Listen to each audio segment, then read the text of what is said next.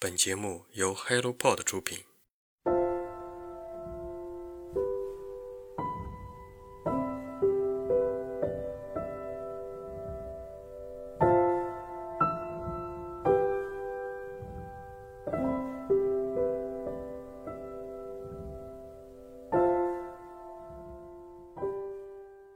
Hello，大家早上好，欢迎来到晨间书室，我是花花。最近看了很多的网络事件，作为一个五 G 的冲浪女孩，没有事就会在网上冲浪，其中就有关于某学院某学生的死亡，董宇辉和某个人因为玉米发生的事件。热心的网友在网上已经开始了一波又一波颠宕起伏的论述，直到央视等正规的媒体对于事件做出表达后，大家才息事宁人。网络上的人们站在人的道德制高点上去批判任何人，只要是不符合大众思维，那就是违背道德的。以至于后面发生了什么故事，谁去管，谁去研究呢？事情最后如果发生了反转，他们又会跑出来为当事人主持公道，打着鼓励的旗号继续活着。韩美娟在直播跳楼说的最后一句话是：“如果今天我死了，明天。”就会出真相。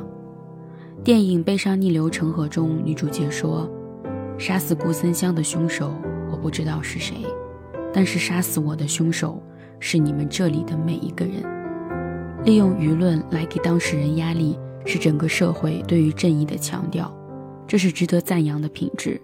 但是，利用舆论将不知道的故事用自己的主观臆断去描述，甚至是恶意的揣测，那么。我们会听到真相吗？会看到背后真相的故事吗？还有谁会愿意说出真相呢？还有谁愿意付出真心呢？无论当什么事件发生时，作为不是当事人的我们，更应该潜下心去认真思考，去反复琢磨。今天是一本关于鲁迅文学的书籍推荐，如果你感兴趣，就听下去吧。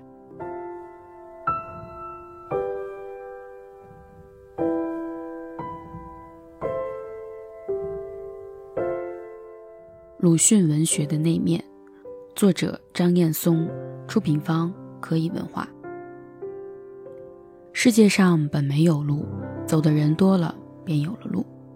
这句话出自谁之手？大概大家都清楚。鲁迅原名周树人。如果说要在现代文学史上评选出一位国民级顶流作家，鲁迅毫无疑问会立马冲上榜一。无论是一百年前的觉醒时代，还是一百年后的当代中国，迅哥简直就是无愧于民国的网红文学顶流。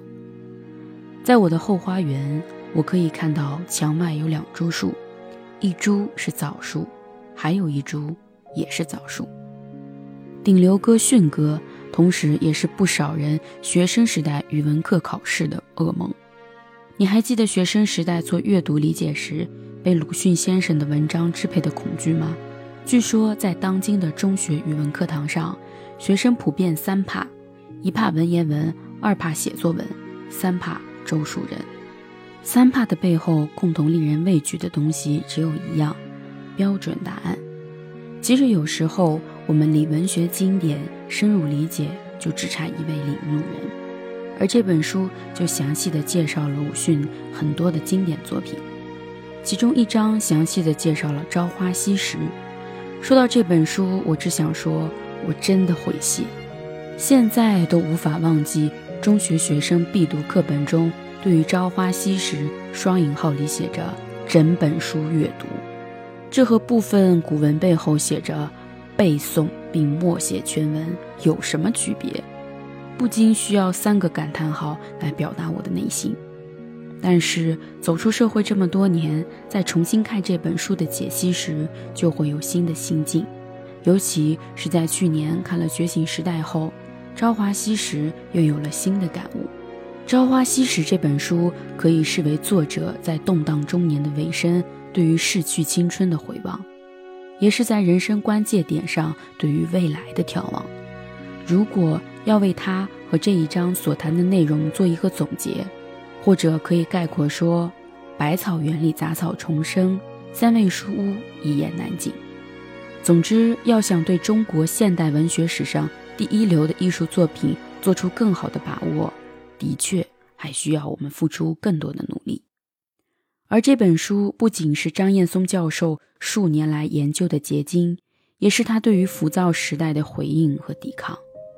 这本书将书中的很多细节与课堂实录结合在一起，进入鲁迅文学的那面，重新打开经典，在此与鲁迅相遇。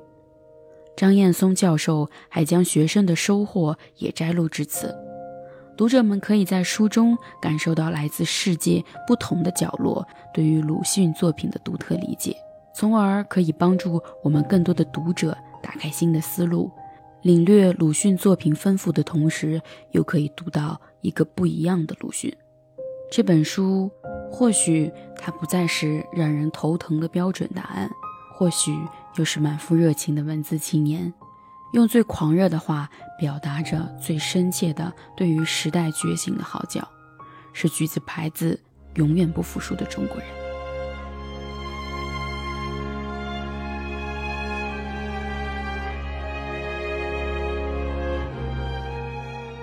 一部作品可以影响很多人、很多代人，如同鲁迅，如同觉醒年代。我们都知道那个年代。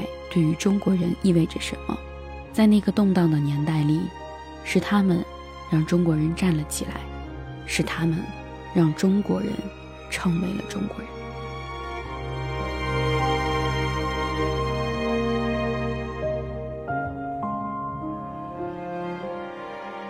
今天的好书推荐就到这里。如果你对于这本书有更多的想法和看法，欢迎在评论区跟我们留言互动。让我们一起阅读，让阅读成为人生的可能。期待我们下次再见吧，拜拜。